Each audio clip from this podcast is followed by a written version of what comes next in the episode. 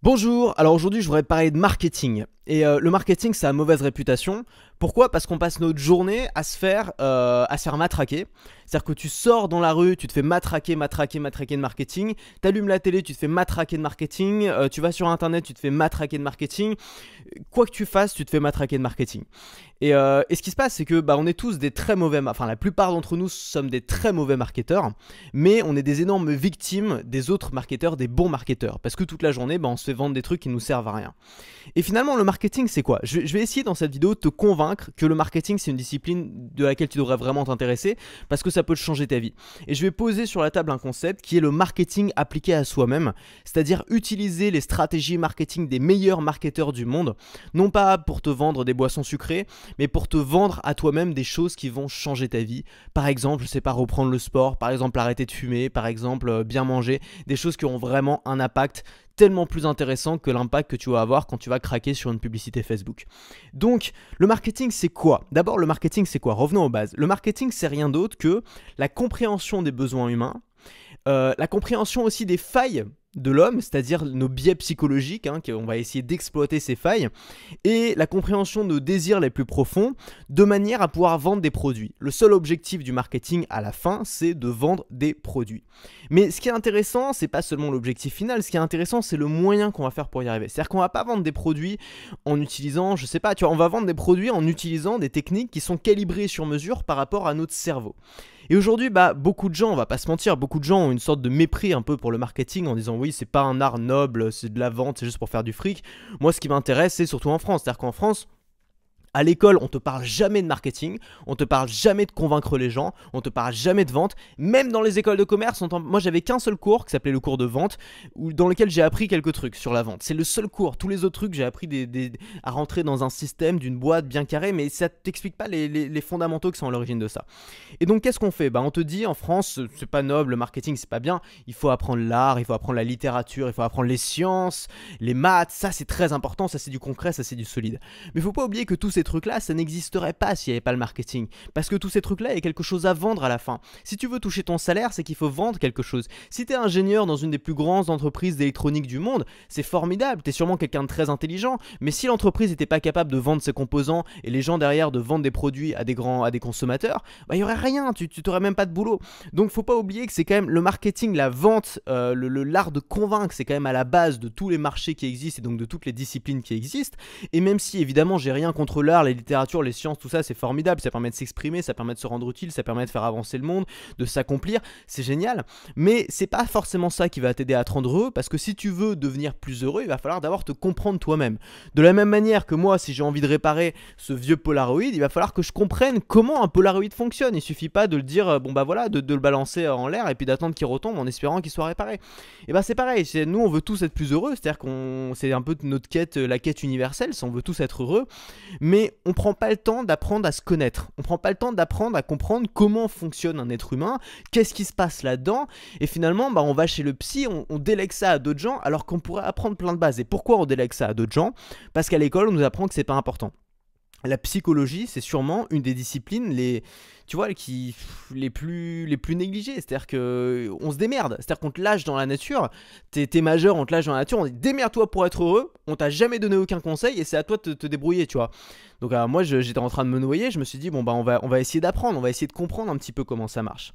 Donc la psychologie, c'est ce qui est à l'origine de ça. Et pourquoi moi, le marketing m'intéresse davantage que la psychologie? Parce que c'est quand même deux, deux disciplines qui sont très liées, tu vois. Mais il y a la psychologie générale que tu vas apprendre dans une école de, de psycho, tu vois. Et la psychologie appliquée au marketing. Pourquoi le marketing m'intéresse davantage que la psychologie C'est que, enfin, les deux sont la même chose, mais le marketing, il y a une application concrète derrière. C'est-à-dire que la psychologie, il y a plein d'applications différentes. Ça va être de, soigner les maladies, jusqu'à comprendre les troubles, jusqu'à. ça va être plein de trucs. Ne serait-ce que la simple curiosité, est-ce qu'il n'y a pas de mal à ça?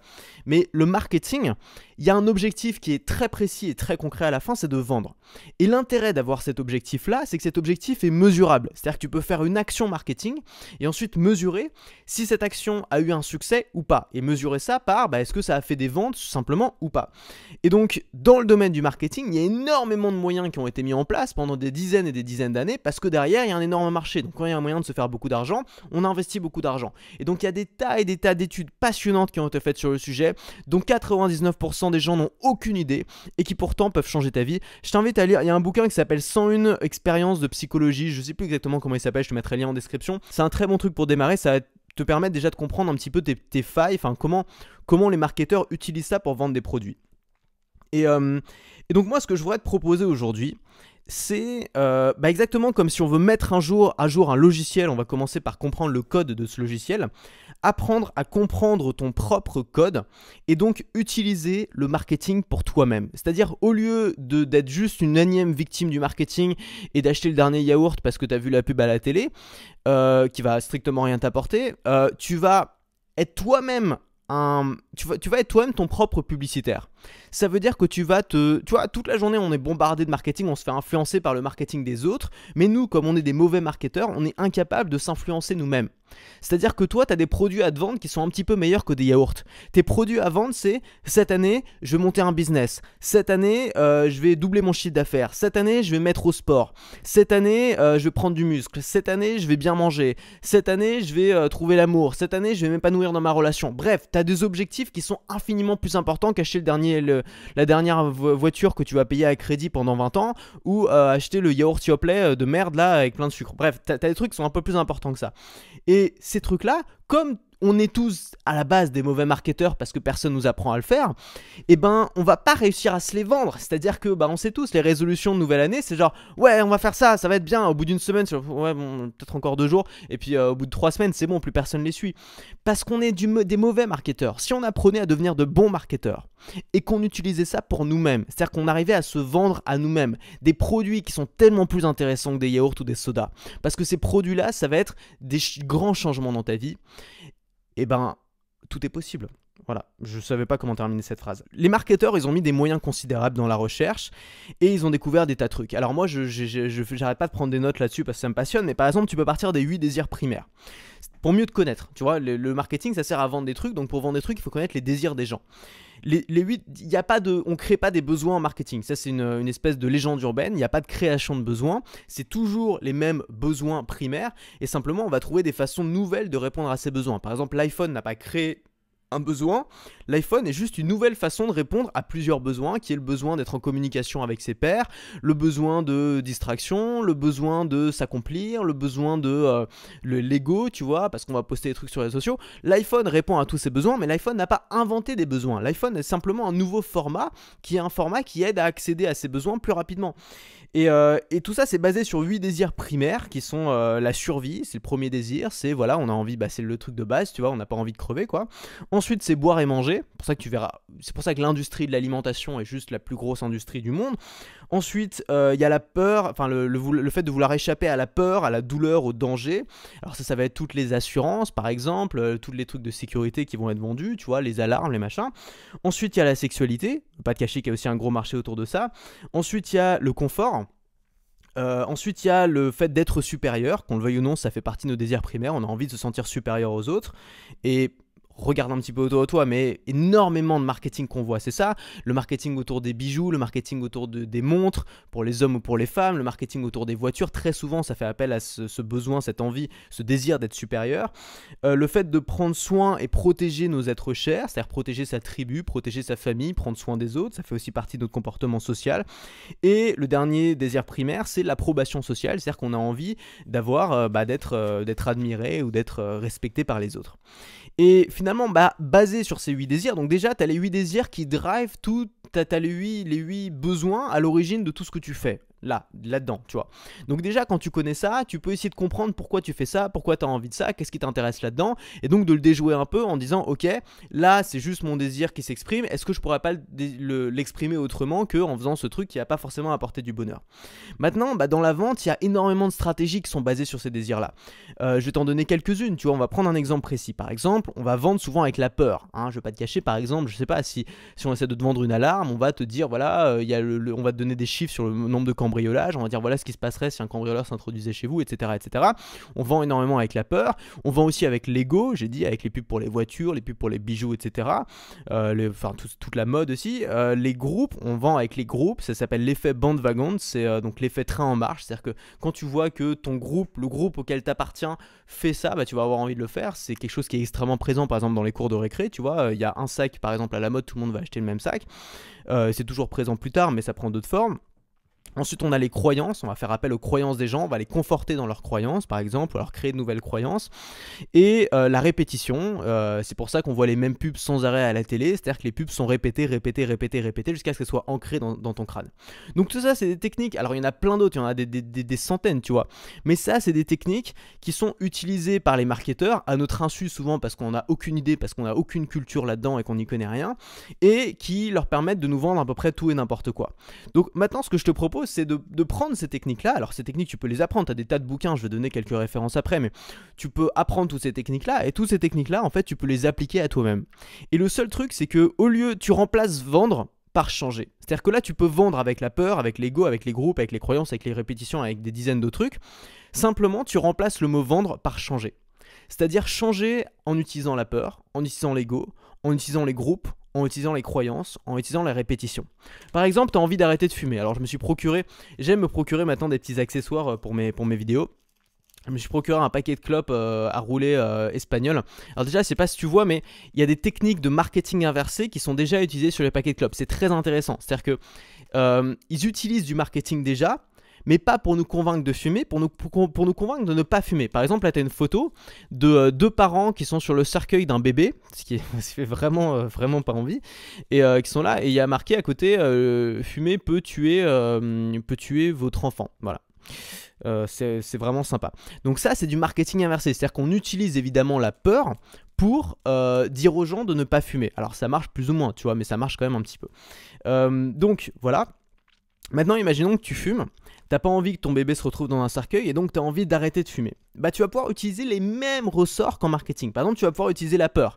Donc la peur, comme on l'a vu, elle est déjà utilisée sur les paquets de cigarettes, ça peut être des images angoissantes toujours savoir que quand tu stimules la peur en marketing, il faut proposer une alternative. C'est-à-dire que si tu stimules la peur, tu fais peur aux gens et que tu leur dis voilà, allez, salut, ça va pas le faire parce que les gens ils vont rester dans une mauvaise impression.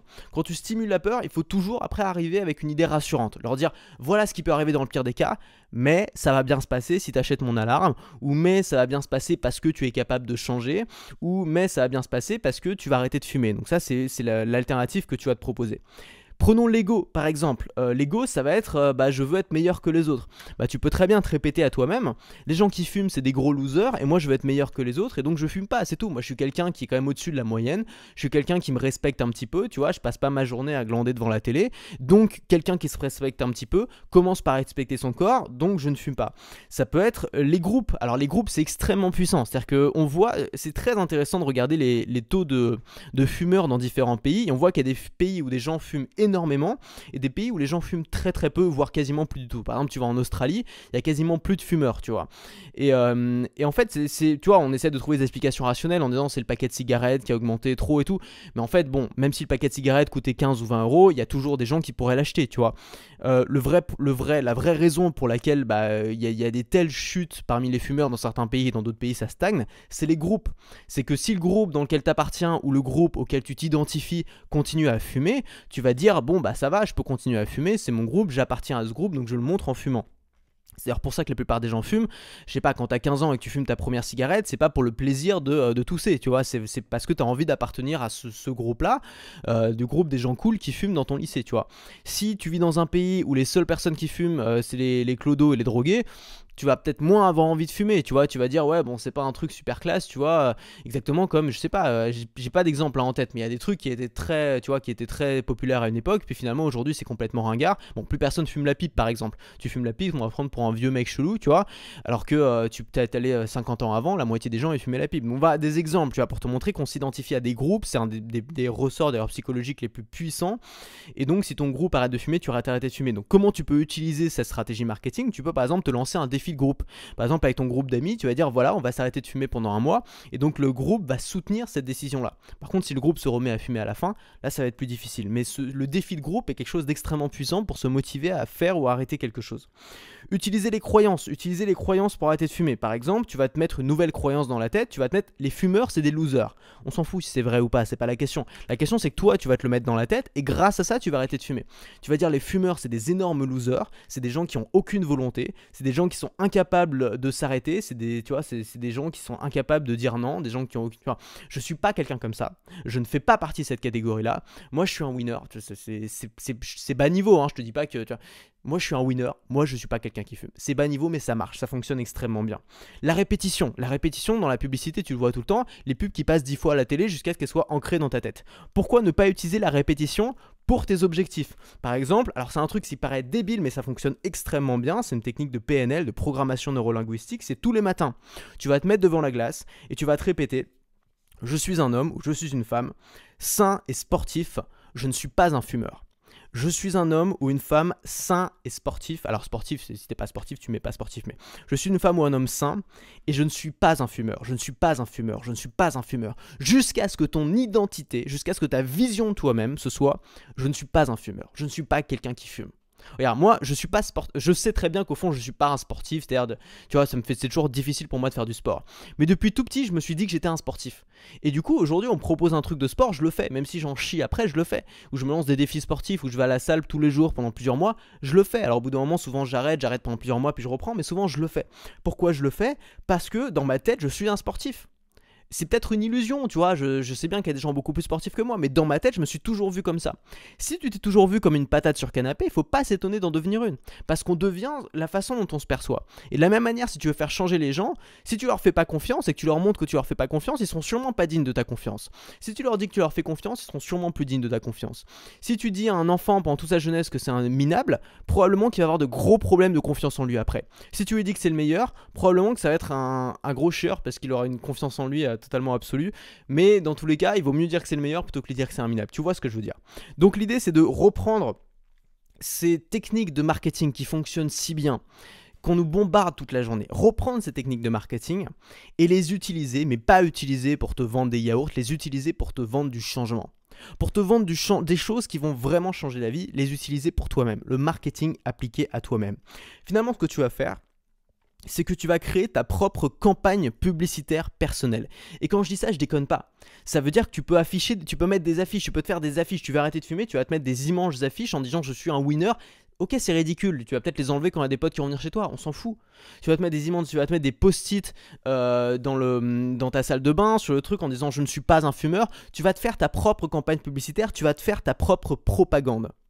Tu vas te faire ta propre propagande chez toi avec des outils, avec des, outils publicitaires, avec des répétitions, avec des croyances, avec des défis, avec tout un tas d'outils qui sont d'habitude utilisés en marketing pour convaincre les gens d'acheter la merde, sauf que toi, tu vas les utiliser pour toi. Tu vas faire, tu vas vouer un culte à ton toi parfait. C'est-à-dire que tu vas vouer un culte, non pas à toi aujourd'hui, mais au toi que tu voudrais devenir. Ça va devenir ton Dieu.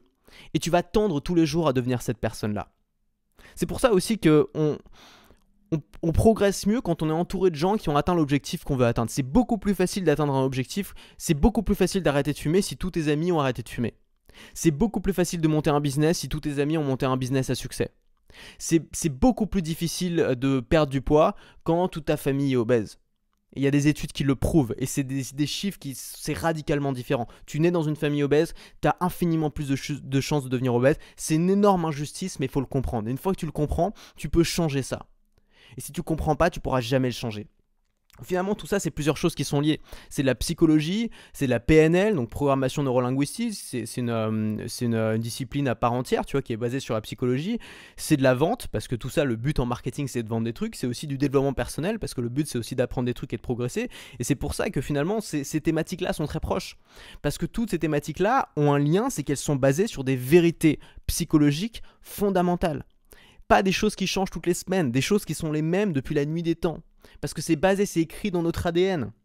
Et c'est pour ça que c'est très intéressant aussi de croiser les disciplines. Par exemple, de croiser le marketing, la vente et euh, le développement personnel. Parce que si t'arrives, parce que c'est en faisant ça que tu vas pouvoir créer des liens. Tu vois, moi j'avais pas pensé à ça. C'est en lisant des bouquins sur le marketing, je me suis dit tiens, ce truc-là, ça marche très bien pour vendre. Ça peut aussi se marcher, marcher si on se le vend à soi-même. Ça pourrait aussi marcher pour le changement. Ce qui marche pour la vente marche pour le changement parce que la vente c'est juste un changement. C'est un changement d'état de consommateur qui ne possède pas ce produit à consommateur qui possède ce produit. C'est un changement d'état à je j'aime pas les yaourts à je suis drogué au yaourt Yoplait, tu vois. C'est un changement. Et finalement ce changement là, tu peux l'appliquer à toi-même. Et si tu es créateur de contenu, c'est aussi extrêmement intéressant parce que si tu crées des vidéos, des contenus, des formations, des podcasts, ce que tu veux, tu vas pouvoir utiliser le marketing pas seulement pour vendre des produits, bien sûr, ça va être utile pour vendre des produits, pas seulement pour vendre des produits, aussi pour aider les gens à changer. Parce que ton boulot en tant que créateur de contenu, c'est d'aider les gens à changer pour le meilleur. Alors, je t'avais promis des petites ressources à la fin. Euh, donc un bouquin qui peut vraiment, qui est vraiment un peu les fondations de tout ça, des besoins psychologiques de la persuasion. C'est un bouquin qui s'appelle Influence et manipulation, qui va s'afficher ici peut-être, euh, qui va s'afficher ici de Robert Cialdini, euh, qui est un bouquin, bah, c'est les bases. Tu veux, tu auras toutes les bases, les leviers psychologiques de base que tu vas pouvoir utiliser pour les autres ou pour toi-même. Ça va te permettre aussi de te, de te, prémunir, tu vois, contre tout le marketing très agressif qui va être envoyé dans la gueule et de pouvoir sélectionner bah, finalement les produits qui t'intéressent vraiment et pas seulement ceux qui sont les mieux marketés. Euh, et puis ça va te permettre d'utiliser ça pour toi-même ou pour les autres ou pour ton entourage et de, voilà, de, mieux comprendre les gens. Je pense que tout ça c'est du positif, tu vois. Évidemment, c'est un outil qui est puissant. C'est comme une, tu vois, c'est un outil qui est puissant, qui peut être, c'est comme un couteau, tu peux l'utiliser pour, je sais pas, pour faire une super salade ou une super ratatouille, tu peux l'utiliser pour tuer quelqu'un.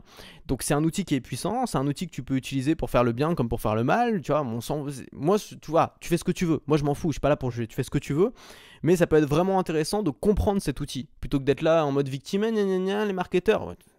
Arrête d'être une victime. Tu peux utiliser ces outils pour toi tu peux utiliser. C'est des outils qui. Il y a des tas de gens qui ont bossé pendant des années pour nous donner des solutions clés en main qui fonctionnent en plus, qui fonctionnent. Si elles fonctionnaient pas, il y aurait plus de publicité, il y aurait plus rien. Au lieu de cracher dessus, on peut les utiliser, on peut les comprendre. Voilà, c'est ça que je voulais te partager. Donc, influence et manipulation, c'est un bon bouquin pour démarrer. Ensuite, j'ai toute une liste de lectures. Je t'en partage. Attends, il y a un autre bouquin qui peut être pas mal. C'est un truc tout simple, c'est en français et tout. Bon, ça, s'appelle Devenir un as de la persuasion. Ça a été traduit en français à la base, c'est un truc euh, anglais. Euh, c'est un des premiers bouquins que j'ai lu sur la persuasion. C'est vraiment pas mal, c'est très facile à lire, c'est que des petites expériences. Euh, donc c'est vraiment pas mal. Voilà.